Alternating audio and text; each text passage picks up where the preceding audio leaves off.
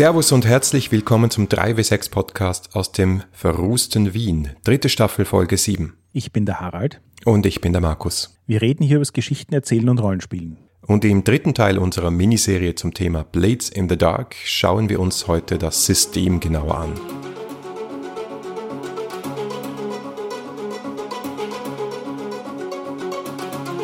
Ich bin schon so neugierig. Das wird heute, glaube ich, eine wirklich lange Diskussion, weil ich habe schon echt lang kein System für ein Erzählspiel mehr in der Hand gehabt, das 260 Seiten an soliden Regeln hat. Es ist schon massiv. Ich war beeindruckt, schrägstrich verängstigt von diesem Buch. Es ist wirklich dicht. Eben, genau das ist auch der Punkt, weil ich bin es eigentlich mittlerweile bei Erzählspielen schon gewohnt, dass sie erstens die Sachen auf relativ wenig Platz unterkriegen und zweitens dort so eine angenehme Mischung aus gut gepastem Schreiben und relevanten Inhalten haben. Also es ist einfach simpel und angenehm zum Lesen. Und das war seit langer Zeit mal wieder ein Teil, wo ich wirklich mehrere Seiten mehrfach lesen musste, bis ich mir ziemlich sicher war, was er sagen will.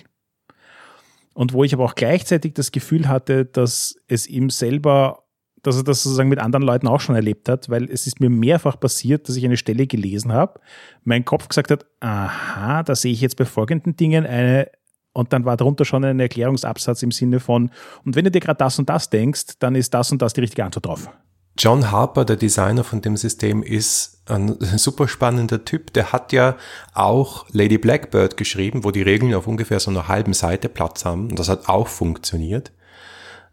Ähm, so wie ich bis jetzt so äh, über ihn gelesen habe und da seine, seine Ziele interpretiert habe zu Blades in the Dark, wollte aber halt wirklich mal ein Spiel machen, das auf Kampagnen und nicht auf One-Shots aus ist. Ein Spiel machen, wo du über längere Zeit Dinge entwickelst. Und es hat ihn auch so dieses Setting, das wir zuletzt äh, in der letzten Folge besprochen haben, auch sehr angesprochen. Und er wollte halt sehr, sehr viele Möglichkeiten eröffnen und das, ich glaube, mechanisch einfach abbilden können. Also was mich ja riesig interessiert, und das werde ich ihn noch sicher fragen, wenn wir dann ein Interview mit ihm haben, ist, wenn du dir die Powered by Apocalypse Website anschaust, gibt es dort einige Games, die von ihm sind. Und wenn du dir die genauer anschaust, stellst du fest, dass viele davon in Wirklichkeit Vorläufe von Blades in the Dark sind, die ja. einzelne Elemente davon aufgreifen, als Szenario in den Raum stellen und so weiter. Und da ist bei mir wirklich die Frage entstanden, wann war der Punkt, wo er sich all diese einzelnen Dinge angeschaut und sich gedacht hat, ha, eigentlich könnte man das zusammenfassen zu einem Gesamtding. Das war offenbar fließend, weil er, er geht ja auch einer Designphilosophie nach, wo er Dinge einfach mal ausprobiert, oft auch auf YouTube direkt, wo er Testdokumente in die Gegend schickt und dann einfach mal schaut, was passiert und wie sich's entwickelt. Und apropos, wie sich's entwickelt, du hast gerade das Wort oder den Begriff Powered by the Apocalypse hineingeworfen. Dieses Spiel, es steht zwar, glaube ich, auf Vincent Bakers Liste von PBTA Games, es ist aber auf keinen Fall ein Apocalypse World Spiel mehr aus meiner Sicht. Es ist, ähm, und das steht auch im Buch, es kombiniert Elemente von verschiedenen Spielen und verschiedenen äh, Spielphilosophien. Da sind Elemente drin von Apocalypse Now, genauso sind Elemente drin von Fate, genauso sind sehr, sehr starke Elemente drin von Burning Wheel, Schrägstrich von Mouse Guard. Und irgendwie, ich habe das Gefühl, es ist so die dritte Generation von Ablegern von Apocalypse World. Yes! Ich, ich kann dir gar nicht mehr zustimmen. Das ist genau mein Erlebnis gewesen, nämlich äh, es, im Kickstarter gab es ja tatsächlich mal die Diskussion, ob er das nicht als reines PBTA, also Powered by the Apocalypse, oder als reines Fate umsetzt oder ob es nicht auch Stretch Goals gibt, um das jeweils eine und andere zu machen. Und ich bin so froh, dass die Endversion anders ausschaut als das, weil so wie du sagst, das ist für mich ist es wirklich so dieses Next Generation Story Game. Und zwar für mich das erste, dass es auch regeltechnisch schafft, sowohl One-Shots als auch Kampagnenmodus gleichermaßen wertvoll abzubilden. Über das Thema Story Game, ja oder nein, müssen wir dann auf jeden Fall noch sprechen. Also, äh, aber Warnung vorweg, ich glaube, wir haben es jetzt eh schon klar gemacht. Story Game im Sinn von, von regelleicht ist es nicht, ja. Es ist kein regelleichtes Spiel. Absolut. Das ist das Gegenteil, wobei es für mich in den paar Playtests, die ich gemacht habe, was relativ Seltenes hingebracht hat. Das ist für mich sowas, was ich eigentlich von guten Brettspielen kenne. Also ich habe immer wieder mal so Brettspiele gehabt, wo du dich wirklich durch die Anleitung kämpfen musst, weil es wirklich mühselig zum Lesen ist und komplex zum Verstehen. Aber wenn du es mal intus hast, spielt sich super easy und schnell und angenehm und überhaupt. Und ist im gewissen Sinn auch total intuitiv. Und das Gleiche schafft für mich Blades in the Dark. Das heißt, es liest sich weit anstrengender, als es sich tatsächlich spielt. Ja, so eine Vermutung hatte ich auch, als ich dann fertig war. Am Anfang habe ich wirklich gedacht, äh, wie, hä? Ich habe nicht das Gefühl, dass ich der beste Spielleiter von Blades in the Dark wäre. Aber schauen wir uns mal, mal die grundlegenden Mechaniken an. Jetzt ist die Frage nur für mich, sollen wir es von, vom Kleinen ins Große machen oder vom Großen ins Kleine? Sollen wir den großen Kampagnenbogen zuerst anschauen oder einfach mal schauen, was sind die Charaktere und wie würfelt man? Ich hätte es ja von Seite 1 bis Seite 300 gemacht. Dann sitzen wir bis übermorgen da. Meiner Meinung nach gibt es hier zwei Dinge. Das eine ist, so wie du sagst, es, es gibt mal so eine allgemeine Diskussion des Systems und das andere ist, es gibt für mich unglaublich viele Ecken und Enden, wo ich Kommentare dazu habe, dass er das meiner Meinung nach sehr elegant oder etwas eigenartig gelöst hat oder wie auch immer, oder dass er eine Zeit lang gebraucht hat, bis ich verstanden habe, was er damit tun will. Aber ich würde sagen, fangen wir einfach einmal vielleicht mit den Stärken des Systems an. Dann sag mal eine Stärke aus deiner Sicht. Also für mich ist eine der riesigen Stärken, dass es sehr viel Struktur bietet. Das heißt, heißt an sich, sage ich jetzt mal ganz lose, so im Sinne von, von Crime Adventure, ist ja eigentlich ein Genre, das, glaube ich, viele Rollenspieler mögen das aber gleichzeitig einen ganzen Schippel an Herausforderungen hat. Also für mich das Paradebeispiel ist, dass Shadowrun dieses Konzept eines Heist-Settings nicht rasend gut löst, weil in Wirklichkeit was passiert ist, dass die Leute im Worst Case stundenlang planen, dann sowieso alles anders passiert, als sie das geplant haben, dann irgendwas machen und am Schluss kommt was raus, das für niemanden, weder Spielleiter noch Spieler, sonderlich recognizable ist und im Idealfall Spaß gemacht hat. Shadowrun Anarchy greift das, finde ich, sehr gut auf und macht aus dem eine, eine unterhaltsame Dynamik. Aber am Ende des Tages rennt es halt trotzdem an dieser Aufgabenstellung, ich, ich will eine Crew an kompetenten Kriminellen spielen, die illegale Dinge tun und das auch meistens in irgendeiner Form hinkriegen. Äh, ein bisschen vorbei. Und da bietet für mich Blades in the Dark ganz, ganz viel Struktur von der kleinsten Ebene, von was passiert, wenn ich jetzt vor einem Safe stehe und versuche ihn zu knacken, bis zur ganz obersten Ebene. Ich habe jetzt schon 20 Mal ähm, Teile einer anderen Gang überfallen. Was bedeutet das im großen Zusammenhang in der Beziehung zwischen den beiden Gangs? Bietet für alles Struktur, bietet für alles simple, aber funktionierende Regeln. Und das finde ich eine super große Stärke von Blades in the Dark. Es gibt am Anfang eine Grafik, die das wirklich schön zusammenfasst. Es ist so eine Art Flowchart. Und der sagt dir, wie das Spiel funktioniert, nämlich indem es von Phase 1 zu 2 zu 3 zu 4 geht. Phase 1 ist freies Spiel.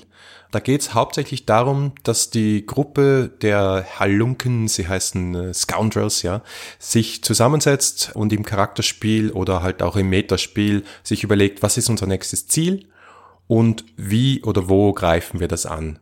Und da gibt es sogar einfach eine Liste, wo man auswählen kann. Es gibt eine Liste von logischen Zielen, geografisch oder inhaltlich, weil man am Anfang bei der Charaktererschaffung und bei der Erschaffung der Bande, der Crew, dazu können wir später noch mehr sagen, äh, schon einzelne Sachen ausgewählt hat. Und ja, dann kannst du einfach hingehen und dann noch sagen, wie machst du's? Machst du es heimlich, machst du es direkt, also äh, hinter Tür oder vor der Tür eintreten oder so in die Richtung und wo setzt du ungefähr an und dann geht's schon los. Ja, das ist auch spannend. Dann gibt es einen sogenannten Engagement Role.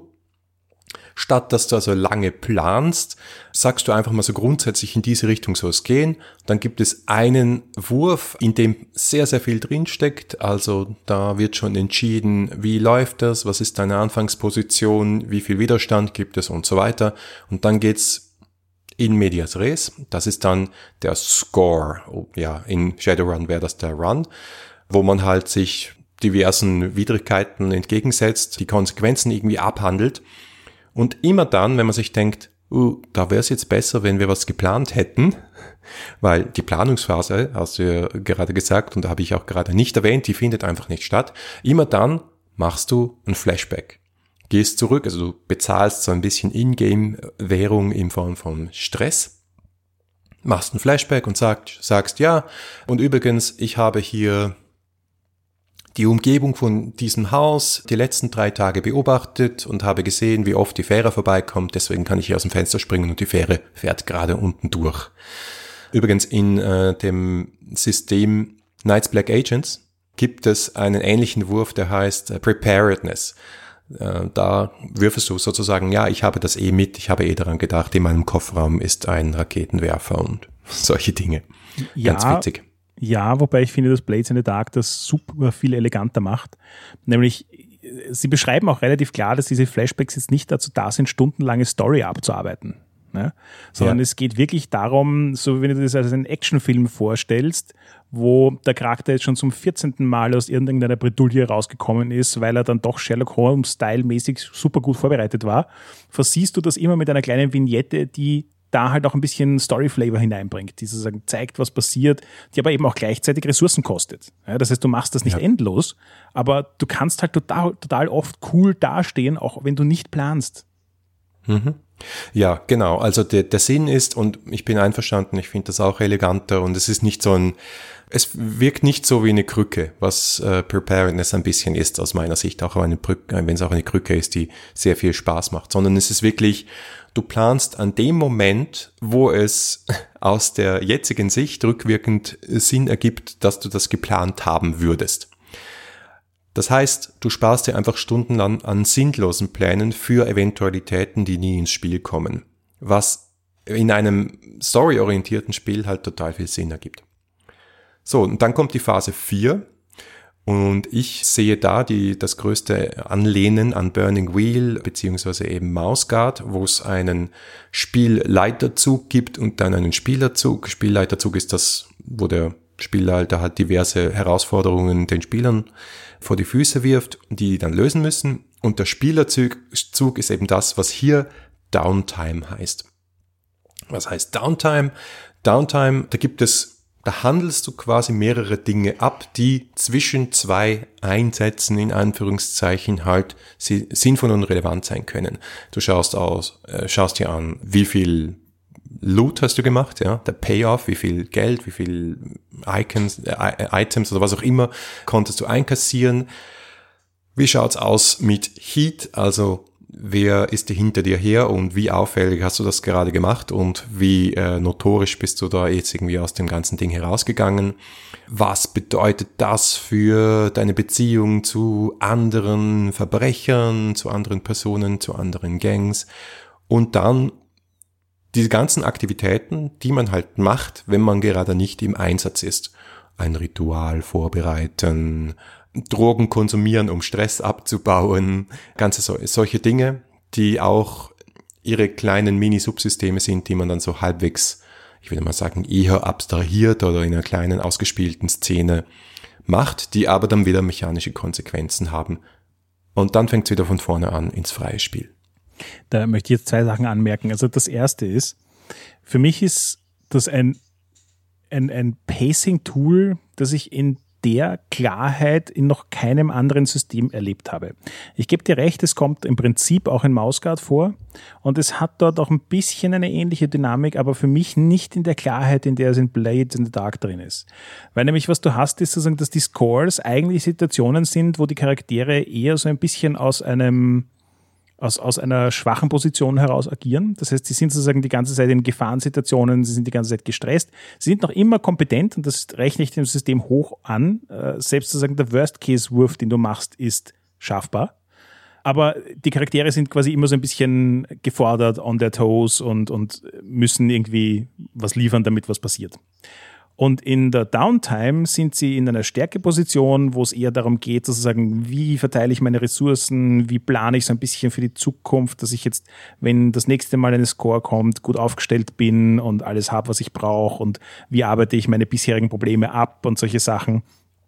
Und das macht die beiden, das Hin und Her zwischen diesen beiden Phasen, macht einen ganz natürlichen Dramaflow du hast ein High, du hast ein Low, du hast ein High, du hast ein Low, du hast ein High, du hast ein Low. Und das geht so vor sich hin die ganze Zeit, ohne dass der Spielleiter sich darum kümmern muss, dass die Story das macht. Und das, das, das habe ich in, in der simplen Klarheit noch keinem anderen System erlebt, muss ich ehrlich zugeben.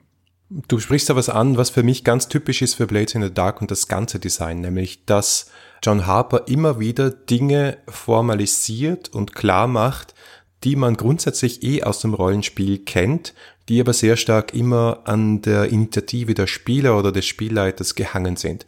Also, dass du zwischen zwei Abenteuern, in welcher Art auch immer, meistens so ein bisschen Haushalt machst und schaust, äh, haben wir noch genug Fackeln und gehen wir mal einkaufen und gehen wir mal heilen und so weiter. Das kennt man, ja. Das ist irgendwie der, der natürliche Fluss. Aber wer hat das dann je niedergeschrieben? Wie gesagt, in Burn and Wheel ist es da. Und hier hast du wirklich so eine Liste, die du abarbeiten kannst. Ist dann für mich die Frage, wie hat sich's bei deinem Spieltest angefühlt? Hat sich das so mechanisch angefühlt, wie es sich ein bisschen liest? Nein, ich habe es aber jetzt auch nicht sozusagen lang genug, keine Ahnung, wenn du das 500 Mal machst, wird es vielleicht ein bisschen langweiliger, das kann sein. Ja? Weil es am Ende des Tages ja doch ein bisschen, aber nochmal, ich glaube, das ist wie bei einem Brettspiel, bei einem guten. Natürlich hast du dort dann zum 500. Mal dieselben Zyklus, durch den du gerade durcharbeitest, aber du weißt ja trotzdem, was passiert und es ist etwas, das nicht mörderlang dauert.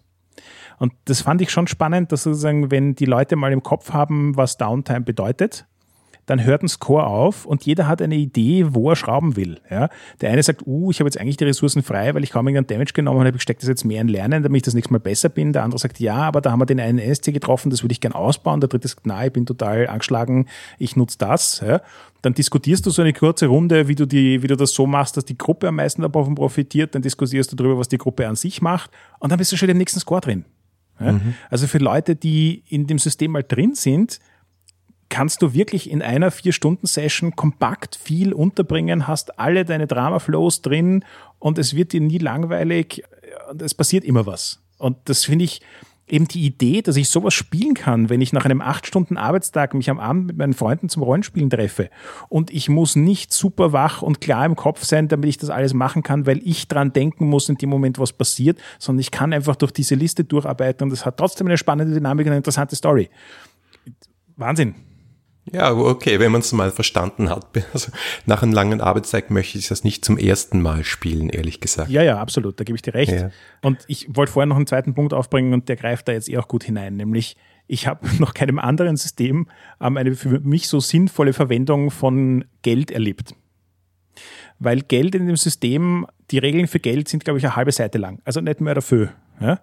Aber es ist eine Ressource, die du gewinnst, verlierst, die also so einen natürlichen Flow hat, ja, mit der du tatsächlich sinnvolle Dinge tun kannst und die auch auf einer Story-Ebene eingreifen kann. Das heißt, genauso wie ich sie tatsächlich als eine Form von Währung verwende, aber halt nicht im Sinn von ein Schilling, zwei Schilling, drei Schilling, sondern wirklich im Sinn von relativ simplen, einfachen Werten, ja, ähm, kann ich sie dann im Spiel auch verwenden in Situationen, wo es einfach praktisch wäre, wenn ich Ressourcen zur Verfügung habe, dass ich damit würfel und sage, ja, jetzt habe ich das halt gelöst, weil ich die Ressourcen draufgeworfen habe. Mhm. Und genauso wie du vorhin gesagt hast, in anderen Systemen fühlt sich Reichtum oft als eine Krücke an. So nach dem Motto, ja, wenn Geld das Problem lösen kann, dann kannst du halt würfeln, ob du das lösen kannst. Und da ist es eine funktionierende Mechanik. Ja, er muss ja auch irgendwo, weil ähm, das habe ich ja auch Shannon Anarchy vorgeworfen, dass das Geld einfach wegdiskutiert wird, was was in so einem äh, Gangster-Setting halt irgendwo dazugehört. Es geht ja darum, dass du reich wirst. Es geht ja darum, dass du aus der Armut hinauskommst. Und deswegen ergibt es natürlich irgendwo auch Sinn, dass du so einen Wert hast wie Coin, wo halt ein Coin ist, ja, so eine Kiste Geld eigentlich, ja. Mhm. Das ist ziemlich viel. Und dann musst du dir gut überlegen, ob du dieses eine Coin eben auf äh, einsetzt, um besser zu werden in diesen riskanten Wurf oder nicht. Und das ergibt dann natürlich auch wieder mehr Sinn in, in dieser Downtime hier viel Haushalt zu machen, hier Buchhaltung zu machen. Es ist echt ein bisschen Buchhaltung dabei. Im ersten Moment hat mich das ehrlich gesagt eher abgeschossen, weil du hast eben Dinge wie Coin, du hast Dinge wie Stash, also was was bewahrst du auf, was hast du so ein Material. Dann hast du eine Unterkunft, die kannst du upgraden, downgraden, dann kannst du noch Tinkering machen, du kannst Sachen basteln, du kannst deine Rituale vorbereiten, dann hast du sogar noch so Sachen wie Load, also Belastung, wie viel kannst du überhaupt mit dir tragen. Echt Sachen, die man in einem storyorientierten Spiel eigentlich nicht erwarten würde, wo ich das Gefühl habe, puh, viele Rädchen. Ja, aber es ist unglaublich kleinräumig. Es ist, also zum Beispiel, wenn du sagst Load, ja, es ist nicht dieses, ich schreibe jetzt eine Equipment-List mit 35 Einträgen, wo ich meine Sonnenbrille dazu schreiben muss, damit ich weiß, was das Endgewicht ist und ob ich das noch herumschleppen kann und wenn nicht, was es für eine Penalty hat. Sondern es ist, du hast hier fünf Items, such dir drei davon aus.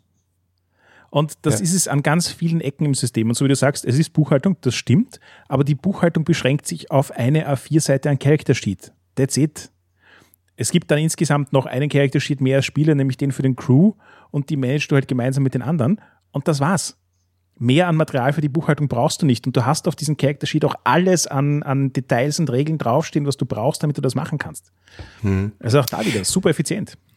Es gibt einfach ein Element der Langzeitstrategie in diesem Spiel. Ich oh, habe ja. gesagt, es ist, ein, es ist definitiv ein Kampagnenspiel und du arbeitest mindestens so sehr an dem Status deiner Crew wie am Status deine, deines Charakters. Es ist auch ganz typisch und glaube ich zentral in diesem Spiel, dass es nicht nur ein Playbook gibt für deinen Charakter, sondern auch ein Playbook für deine Crew. Und dieses Playbook ist gefühlt fast wichtiger als dein eigenes Charakterblatt.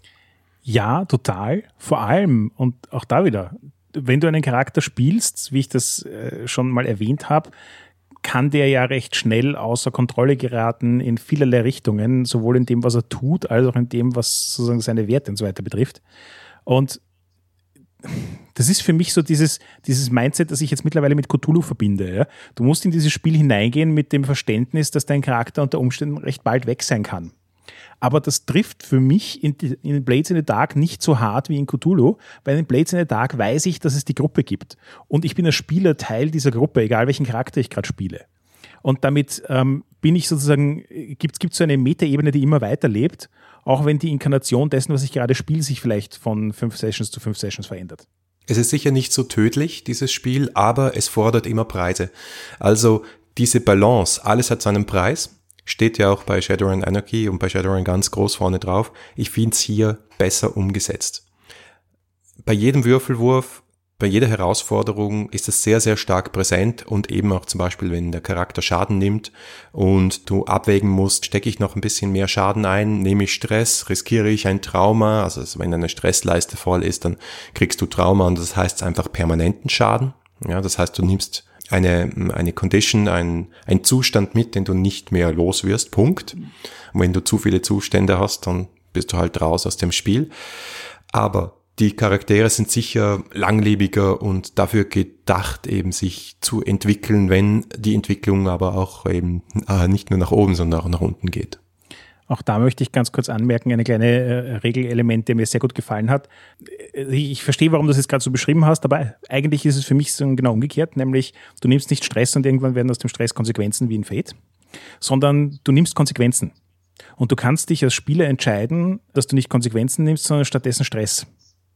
Das klingt so ein bisschen wie ein trivialer Unterschied, ob es jetzt von links oder rechts kommt, aber es macht instant einen Unterschied darin, wie gritty sich das Ganze anfühlt weil quasi jeder Kampf, jeder Treffer heißt in Wirklichkeit, dass er vehemente Konsequenzen für meinen Charakter haben kann. Und ich muss bei jedem Treffer abwiegen, ob ich jetzt mit diesen Konsequenzen lebe, um mir meine Ressourcen für später aufzuheben, oder ob ich halt nicht damit lebe und es lieber jetzt wegmachen will.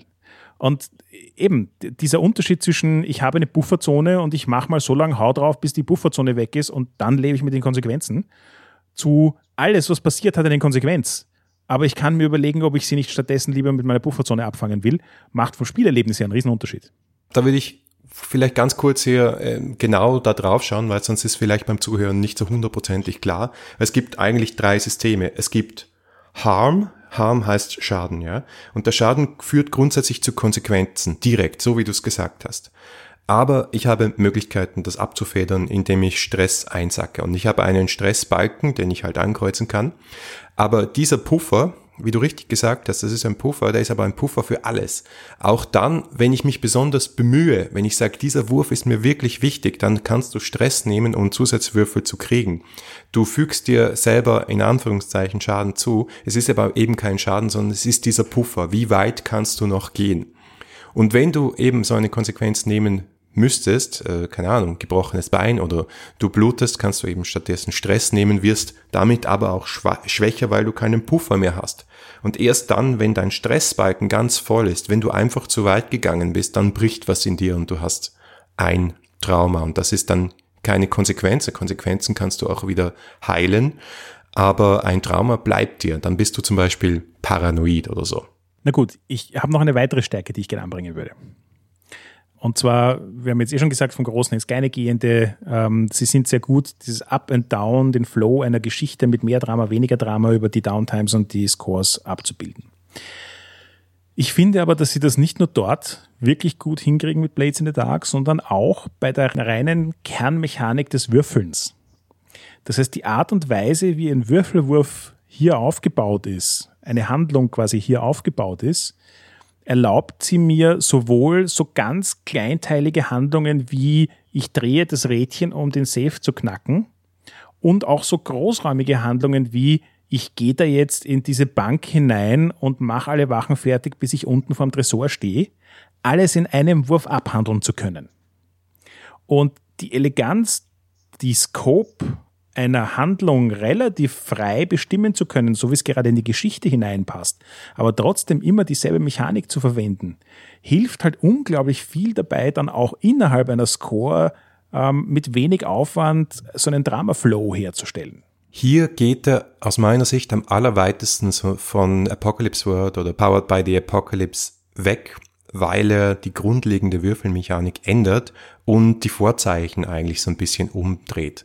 Was meine ich damit?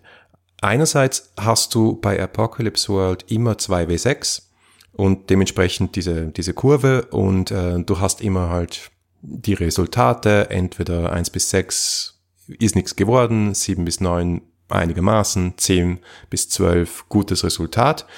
Und hier geht es in einen kleinen Würfelpool hinein. Du hast meistens einen Würfel, kannst dir über die Hilfe eines Teamkollegen meistens noch einen zweiten hinzunehmen und dann kannst du, wenn du dir selber Stress zufügst, wie ich es vorher gesagt habe, indem du dich selber pushst, noch einen dritten hinzunehmen und solange du einen Sechser hast, hast du einen Erfolg. Bei zwei Sechsern hast du einen kritischen Erfolg oder ab zwei Sechsern.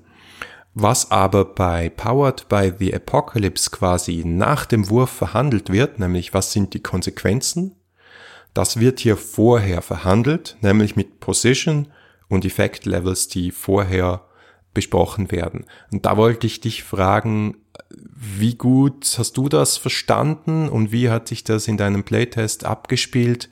Kannst du mir das vielleicht nochmal erklären, wie das genau funktioniert? Wir haben das eine Woche lang jeden Tag gespielt und es hat die Woche gebraucht, bis wir es wirklich behirnt haben. okay, ich bin beruhigt. Ich bin doch nicht so dumm. Es ist wirklich gewöhnungsbedürftig. Also für mich ist es ein ähnlicher Sprung an gewöhnungsbedürftig gewesen wie das Spiel mit Aspekten. Weil nämlich quasi das Rollenspielerherz schreit, ich will was machen, ich sage, worauf ich würfel, ich würfel und dann sage ich dem Spieler das Ergebnis und der sagt mir, was passiert. Und das ist aber überhaupt nicht die Philosophie hier. Die Philosophie hier ist, dass du dir im Vorfeld ausmachst, sozusagen, der, der Spieler, der sagt dir ganz klar, wo er der Meinung ist, dass du stehst, ja, ist das, was du hier tust, eher schwierig oder eher einfach, ähm, wird es viel Effekt haben oder wenig Effekt haben. Das hängt auch davon ab, wie du beschreibst, was du tust, also welchen Skill du verwenden willst, um Dinge zu tun. Das heißt, der Spielleiter kann in einem Fall sagen, naja, wenn du versuchst, jemanden mit Intimität zu überzeugen, dann wird das relativ wenig Effekt haben, weil das ist ein großer, breiter Schrank. Ähm, oder wenn du mit Sway das probierst, wird es relativ viel Effekt haben, weil er sich gut bezirzen lässt oder was auch immer. Ja? Also das, das ist wirklich so eine, eine Konversation, die hin und her stattfindet, um die Rahmenbedingungen einer Handlung abzuklären. Und deswegen funktioniert sie auch so gut auf unterschiedlichen Scales weil du das in, in, in allen Fällen machen kannst. Du kannst auch, wenn du so einen Sammelwurf für ich gehe da jetzt rein, erledige alle Wachen, bis ich vor dem Hauptboss stehe, ja, ähm, kannst du eben auch in einem Wurf machen, wo der Spieler sagen wird, puh, ja, dafür brauchst du relativ viel Effekt, du bist einer gegen 25 Leute, du bist nicht der Punisher, da wirst wahrscheinlich nicht für Leiberl reißen, wenn du das wirklich probierst. Ähm, dann kann der sagen, na ja, aber was ist, wenn ich noch folgende Dinge mache und da was dazu holen und so weiter und so ist zu dem Zeitpunkt, wo gewürfelt wird, für alle Seiten vollkommen klar, worum es geht. Es wird alles im Vorfeld verhandelt und in dem Moment, wo du Würfel in die Hand nimmst, ist klar, worum es geht. Dann würfelst du und dann hat der Würfelwurf eine vollkommen andere Spannung. Weil du weißt genau, was am Spiel steht. Du hast vorher schon Arbeit hineingesteckt, um das auszuverhandeln. Und dann entscheidet der, Spiel, der Wurf halt, ob das so funktioniert oder nicht. Und das andere, was mitkommt, wo wir auch ganz oft sagen einfach nicht optimal reagiert haben, ist, ähm, es geht, wenn du einen Würfelwurf nicht schaffst, heißt das nicht, dass du zu blöd bist, es zu machen sondern er weist explizit in der letzten Version des Regelwerks mehrfach darauf hin, das sind kompetente Charaktere, die wissen im Prinzip, was sie tun. Das heißt, wenn etwas schief geht, beschreibe es immer aus der Perspektive, dass sie was Cooles machen, aber irgendwelche äußeren Umstände es dann doch vereitelt haben. Und wenn du das beherzigst, dann hast du halt so eine Dynamik, wo du im Vorfeld mal aushandelst und hast das Gefühl, da kommt es irgendwie mehr so darauf an, wie du dich mit dem Spielleiter darauf einigen kannst. Dann weißt du, was im Raum steht, dann würfelst du, dann weißt du, was das Ergebnis ist und dann kriegst du aber eine Beschreibung, bei der du trotzdem das Gefühl hast, dass dein Charakter was Cooles getan hat. Und das ja. funktioniert wie ein Traum. Du verhandelst über deine Ausgangslage und du verhandelst über den Effekt. Das ist Position und Effect Level. Und was auch super interessant war, war, wie du XP gewinnst. Du gewinnst nämlich XP unter anderem, aber ich glaube, das ist eine der wichtigsten äh, Mechanismen im Spiel, wenn du einen Wurf machst aus der Position Desperate hinaus. Also wenn deine Ausgangslage verzweifelt ist, du würfelst aber trotzdem, dann wirst du belohnt. Das war übrigens eine der Regeln, die uns am meisten Kopfe gemacht hat. Echt? Ja, nämlich aus folgenden Gründen. Die Position, wo du, also die drei Positionen, die du grundlegend zur Verfügung hast, ist quasi, ähm, ich weiß jetzt nicht genau, was das Wording ist. Controlled, Risky ja, genau. und Desperate. Genau. Controlled heißt, du hast halt dafür gesorgt, dass sozusagen alle Rahmenparameter auf deiner Seite stehen. Risky ist, es ist so, hm, hm, hm, und Desperate heißt, eigentlich spricht alles gegen dich. Ja? Mhm. So. Das heißt also, was macht der durchschnittliche Rollenspieler? Er versucht im, in der Verhandlung mit dem Spielleiter immer möglichst das so hinzukriegen, dass es auf Controlled oder Risky hinausläuft und versucht Desperate möglichst zu vermeiden. Allein schon deswegen, weil wenn du einen Wurf nicht schaffst, dann kannst du dich entscheiden, ihn noch einmal zu probieren, aber mit einer gesteigerten ähm, mit einem gesteigerten Stance. Das heißt, etwas, das vorher controlled war, wird nachher risky und etwas, das risky war, wird desperate. Das ist so quasi eine, eine Freiwurfmechanik im Sinne von, wenn ich mit Controlled anfange, dann kann ich mir es auch erlauben, einmal daneben zu würfeln und es einfach nochmal machen und es wird nicht dramatisch viele Auswirkungen haben. Aber wir hatten dann halt Leute in der Gruppe, die eh, steht ja auch so in den Regeln, das immer auch bis zum bitteren Ende durchexerziert haben und gesagt haben, ja, jeden Wurf, den ich nicht schaffe, treibe ich bis Desperate, weil das bringt man XP.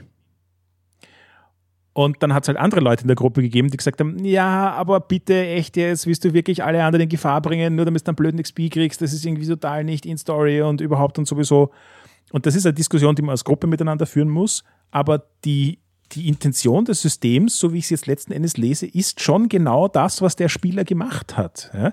Du willst deinen Charakter in die Scheiße reiten, weil dort passieren die spannenden, interessanten Sachen. Und wenn das dazu führt, dass die ganze Gruppe vibet, dann ist es blöd, aber dann kommen das nächste Mal halt andere Charaktere aus derselben Gruppe daher. Und das macht schon eine ganz eigene Dynamik, die eben auch sehr sich anders spielt als die meisten anderen Rollenspiele, die ich kenne. Okay, ja, na, ich verstehe die Problematik. Und das fände ich dann wahrscheinlich auch ein bisschen anstrengend. Es, es treibt zwar sicher auch die Handlung weiter, weil ähm, man nie, nicht zweimal dieselbe Handlung macht, sondern halt ähm, aus den Konsequenzen daraus in, in eine riskantere Situation kommt und dann dementsprechend eine schlechtere Position hat. Aber ja, wenn man das dann gamen möchte, glaube ich, Power Gaming mäßig, ich weiß nicht, kann das ein bisschen mühsam werden. Aber was ich auch noch jetzt beim Würfelwurf spannend fand, ist die Mechanik des Devil's Bargain. Das hat mir eigentlich im allerbesten gefallen. So der, das Angebot aus der Hölle. Und zwar funktioniert das so, dass du, wenn du relativ wenig Würfel zur Verfügung hast, du hast vielleicht ein niedriges, äh, niedrigen Skill in diesem Bereich oder es hilft dir gerade niemand oder was es auch immer ist, dann kann dir der Spielleiter, die Spielleiterin einen zusätzlichen Würfel anbieten, aber das kostet was. Da ist dann ein höheres Risiko dabei, beziehungsweise es kann einfach mehr schiefgehen. Es ist so für mich das bisschen, ein bisschen das Gegenstück zum angebotenen Fade-Punkt. Absolut. Und wichtig hier ist auch noch zu erwähnen, dass wenn du keine Würfel in deinem Pool hast, dann würfelst du mit 2 wie 6 und nimmst das niedrigere Ergebnis. Das heißt, einen einzelnen Würfel zu haben, bedeutet bereits, dass deine Chance an 6 und damit an vollen Erfolg zu würfeln dramatisch höher ist. Und damit ist der Devil's Bargain eigentlich auch ein wirklich gutes Angebot in solchen Situationen. Ja, genau. Ich glaube, das ist auch etwas, was dann Storygame-mäßig wirklich viel Plot hineinbringt und dynamisch die Geschichten entwickelt, indem man kreativ wird dabei, was alles schiefgehen könnte. Und das ist ja auch irgendwo das Spannende bei so einem Heist-Spiel. Es ist wirklich so ein Zuschauen, wie alles den Bach hinuntergeht, aber in einem erstaunlich langsamen oder gemächlichen Tempo einerseits alles den Bach runtergeht und andererseits hast du ja auch als Spieler sehr, sehr mächtige Instrumente in der Hand mit diesen Dingen, die wir gesagt haben, wie zum Beispiel den Flashbacks. An der Stelle möchte ich übrigens auch die Heilregeln erwähnen, die ich nämlich auch total interessant finde. Ähm, wenn du wirklich eben Traumata abkassierst, dann gibt es mehrere Dinge, die du machen kannst. Also einerseits gibt es Dinge, die du dadurch heilst, dass du in der Downtime deinen Weißes nachgehst. Das heißt, Dinge, so quasi deine schlechten Eigenschaften, du frönst dem Leben und wenn du das tust, dann kannst du damit regenerieren quasi. Fand ich flavortechnisch schon mal total interessant und sehr stimmig. Und das andere ist, dass tatsächliches Heilen von Wunden etwas ist, das in dem System eigentlich unglaublich langsam passiert. Weil du nämlich fürs Heilen eine sogenannte Long-Term Progress Clock hast. Und da können wir dann eh jetzt gleich drüber reden. Die heißt, dass du achtmal in deiner Downtime, das heißt, dass in Wirklichkeit über acht Abenteuer hinweg schwerere Wunden abarbeitest. Das heißt, wenn du mal wirklich Traumata abkassierst, physischer Natur, die dich nahe an den Rand des Todes bringen, dann wird dein Charakter auch eine ziemliche Zeit lang davon beeinträchtigt sein. Hm. Du kannst unter Umständen zwei Aktionen einsetzen, aber dann dauert es immer noch vier Abende. Yep. Aber wir haben vorher gesagt, das ist ein Kampagnenspiel und ist darauf angelegt, dass du von Abend zu Abend die Geschichte und deine Crew und deinen Charakter weiterentwickelst und der Ablauf dieser Zeit ist nicht nur mit dem Downtime-Mechanismus geregelt, sondern eben auch mit diesen Progress Clocks. Mein Übersetzerhirn ist angesprungen, aber ich habe irgendwie nichts gefunden. Es ist nichts anderes, als dass du einen Kreis zeichnest und den entweder viertelst oder sechstelst oder achtelst und dann je nach Mechanismen, die gerade im Spiel sind, für gewisse Würfe oder gewisse Zeiträume dann so Tortenstücke abhakst. Wenn du zum Beispiel heilst, dann kannst du eben viermal oder achtmal, je nach Schwere deiner Wunde, solche Tortenstücke abhaken und wenn die Uhr dann voll ist, wenn da alle Segmente gefüllt sind, dann ist genügend Zeit vergangen, beziehungsweise hast du genügend getan, um das Ziel den Titel dieser Clock zu erreichen. In dem Fall wäre es Heilung. Es kann aber genauso gut sein, dass es eine Alarmuhr ist, dass du also irgendwo reingehst in ein Haus, du gehst heimlich rein und der Spielleiter legt ganz offen in die Mitte des Tisches ein so acht Tortenstücke hin, ja, also einen Kreis mit acht Segmenten und sagt hier, wenn die acht Segmente voll sind, dann geht der Alarm los. Und wenn man halt einen Wurf verhaut zum Beispiel und äh, extreme, extrem schlechte Konsequenzen hast, dann äh, werden halt gleich mal drei Tortenstücke angehakt. Der Einsatz von diesen Uhren, der Einsatz von diesen Kreisen, das ist, glaube ich, gefühlt im Zentrum vom Spiel. Wie ist es dir da gegangen? Ja, absolut. Auch hier wieder nämlich genauso wie beim Würfelwurf, genauso wie beim generellen Aufbau des Spiels ähm, die Dinge funktionieren auf unterschiedlichen Maßstabsebenen. Das heißt, ich kann, so wie wir jetzt vorhin schon gesagt haben, ich kann eine sehr langfristig laufende Progress Clock haben, die halt über mehrere Abende hinweg quasi meinen Heilprozess oder zum Beispiel das Erlernen eines magischen Rituals ähm, abdeckt. Ich kann super kurzfristige Clocks haben, die in Wirklichkeit nach ein, zwei Würfen bereits vollkommen erledigt sind, wo es nur darum geht zu verhindern, dass der Alarm ausbricht oder so in die Richtung. Es gibt auch so mittelfristige Geschichten, zum Beispiel gibt es mehrere Stellen, wo sie darauf hinweisen, dass man den Kampf mit einem etwas relevanteren Gegner als nur irgendeinem 0815 MOOC über eine Progress Clock abarbeiten kann. Das heißt, der Spieler würfelt, um Kampfhandlungen mit einem Gegner abzuarbeiten und je nachdem, wie sein Würfelwurf gelingt, beeinflusst er diese Progress Clock, die den Gegner darstellt, mehr oder weniger. Und dann braucht er vielleicht zwei oder drei Würfelwürfe statt nur einen, um an den Gegner vorbeizukommen. Sie haben wirklich viele Beispiele gefunden, wo diese Progress Clocks in dem Setting und im System total Sinn machen, wo sie ein elegantes, einfaches Werkzeug sind und aus dem auch ein taktischer Wert entstehen kann, wo ich nicht entscheide, mache ich jetzt Handlungen, die auf die eine Clock einzahlen oder auf die andere Clock. Und damit auch sozusagen ein bisschen eben so diese Ticking Clock, die, die Stresssituation eines Heists recht gut rüberbringen, finde ich. Dieses wie so viele andere Elemente in dem Spiel sind für mich so extrem designergetrieben. Was heißt das? Ich, ich habe das Gefühl, dass John Harper wirklich sehr gut wusste, was er erreichen wollte mit diesem Spiel und versucht hat, diese Elemente ganz genau zu verregeln oder nicht mal unbedingt verregeln, zu systematisieren, die für ihn wichtig sind. Also du sitzt da und ich habe das Gefühl, du spielst so, wie John Harper sich das vorstellt, ohne dass du John Harper am Tisch sitzen hast.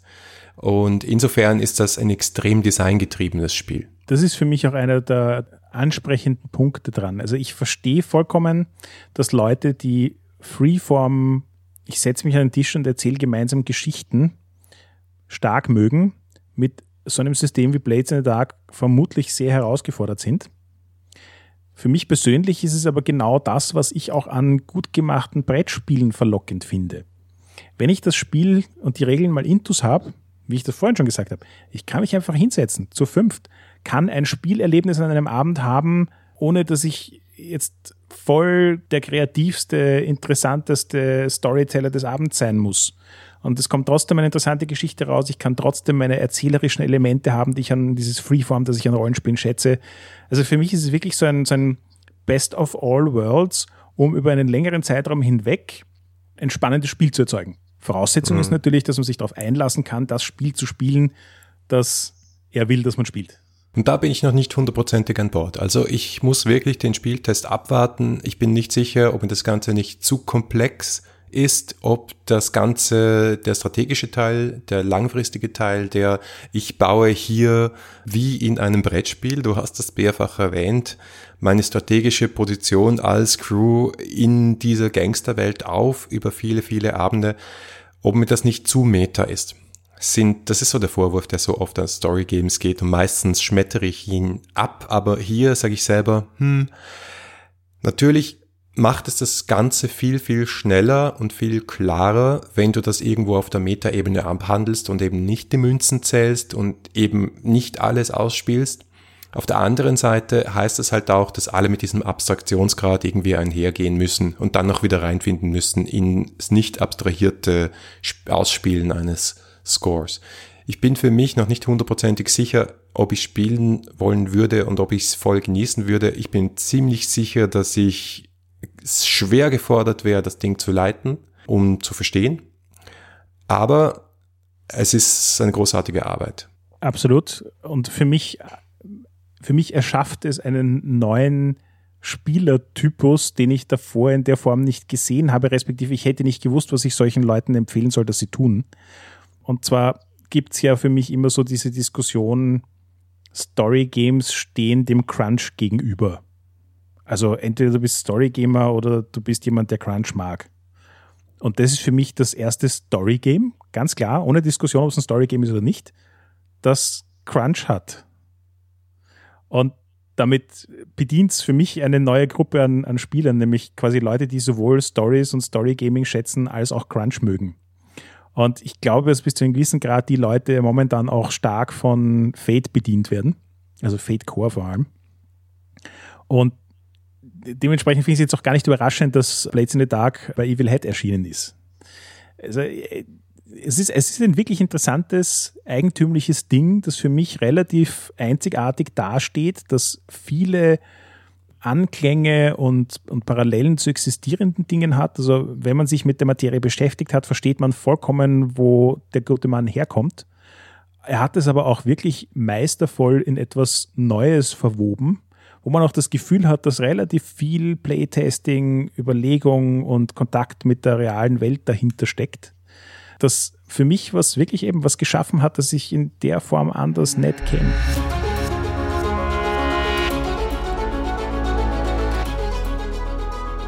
Danke fürs Zuhören. Das war der dritte Teil unserer Miniserie zum Thema Blades in the Dark. Feedback lesen wir gerne auf Facebook, Twitter oder im Web unter dreiwis-podcast.com. Wenn euch diese Folge gefallen hat, dann empfehlt doch den Podcast einer Person weiter, die daran auch Spaß haben könnte. Oder ihr schenkt uns ganz, ganz viele Sterne auf iTunes. Danke fürs Zuhören und bis zum nächsten Mal.